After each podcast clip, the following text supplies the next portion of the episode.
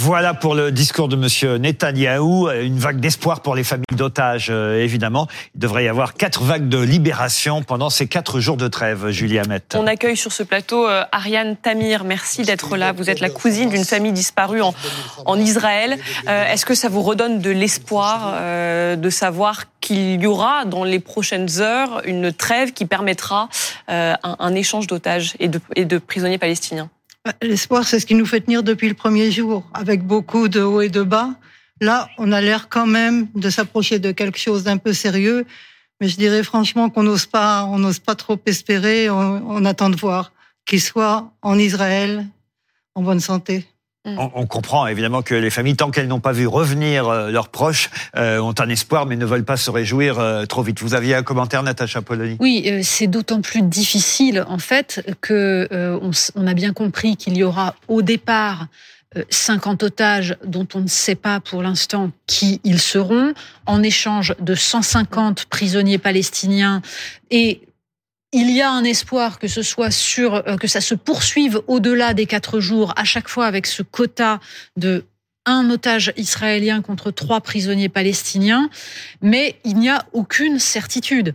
Et euh, le, la question est de savoir, euh, évidemment, bon, là pour l'instant, ce sont visiblement des, des, femmes et des enfants. Ça, les femmes et les enfants auraient priorité. en priorité. Mais vous imaginez, sachant que le Hamas a précisé que ce ne seraient pas les soldats, donc euh, les, otages soldats pour l'instant doivent subir euh, évidemment des, horreurs. Tout ça est une attente absolument insupportable pour les familles et est sujet au moindre euh, grippage de la, de la mécanique, puisque ça relève de, de négociations extrêmement fines dans lesquelles se sont impliqués les États-Unis, le, Il le, dit, c'était très difficile. Hein, les négociations ont été Mais très bien difficiles. Sûr. Et je rappelle effectivement que cet accord euh, doit se dérouler sous, sur quatre jours, euh, avec chaque jour euh, donc euh, une libération d'otages pour atteindre ces 50 otages libérés à l'issue de ces, euh, ces quatre jours contre 150 Palestiniens. Vous souhaitiez dire un mot, Frédéric? Oui, on, on voit dans le discours de Benjamin Netanyahu toute, la recherche d'équilibre. En fait, il, essaie de se justifier en disant si aujourd'hui nous pouvons négocier et faire revenir quelques otages, c'est parce qu'il y a eu cette intervention militaire.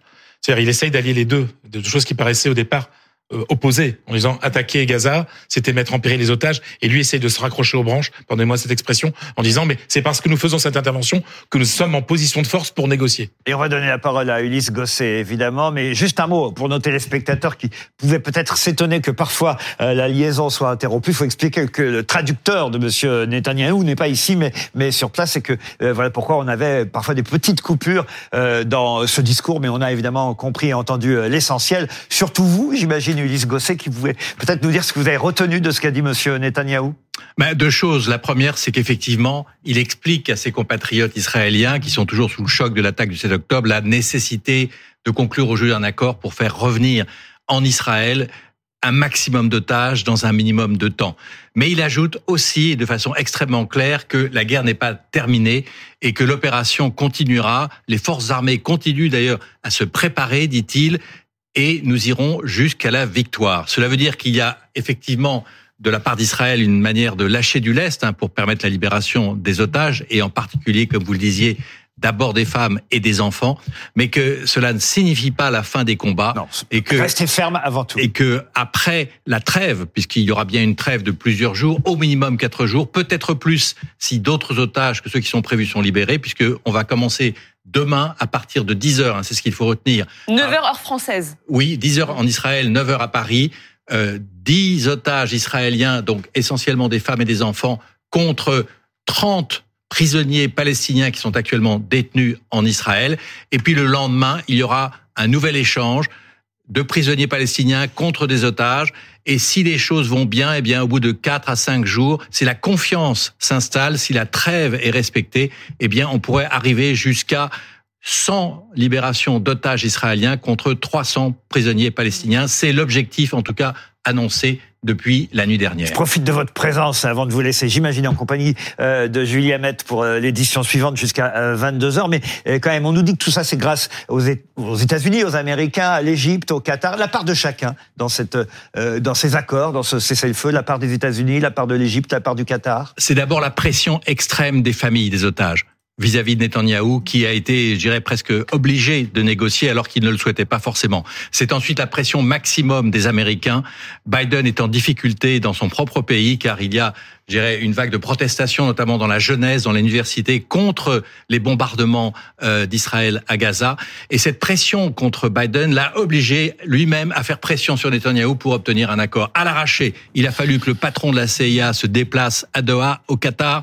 Et le Qatar, évidemment, c'est le médiateur qui a permis effectivement d'établir le contact avec euh, la branche militaire du Hamas qui se trouve euh, donc à Gaza. Ça a été très difficile. Imaginez que cela prenait parfois jusqu'à une journée pour faire parvenir un message, parfois un message écrit parce que les gens du Hamas se méfient évidemment des écoutes euh, d'Israël, des drones, et donc ça a pris énormément de temps. C'est un texte extrêmement complexe qui a été signé.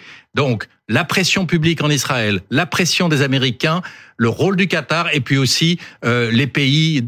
Vous savez qu'il y a 27 nationalités parmi les otages. J'allais vous demander et la France et, donc, tout ça. et les pays comme la France qui sont directement touchés. Je rappelle qu'il y a huit Français qui sont disparus ou otages. On a eu des preuves de vie pour trois Français. C'est une nouvelle extrêmement importante.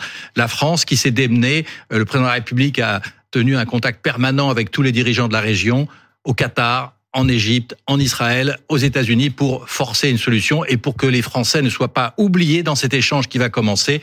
Et selon nos sources, il y aurait effectivement parmi les premiers otages libérés dans les jours qui viennent trois Français qui pourraient être, euh, je dirais, euh, euh, ramenés en Israël grâce à la Croix-Rouge qui va les recevoir. C'est un dernier mm. point important. Vous vous demandez comment on va faire pour sortir les otages de Gaza, qui est quand même un territoire en guerre. Eh bien, ils pourraient passer par le point de frontière entre Gaza et l'Égypte au sud, puis ensuite être ramenés en Israël.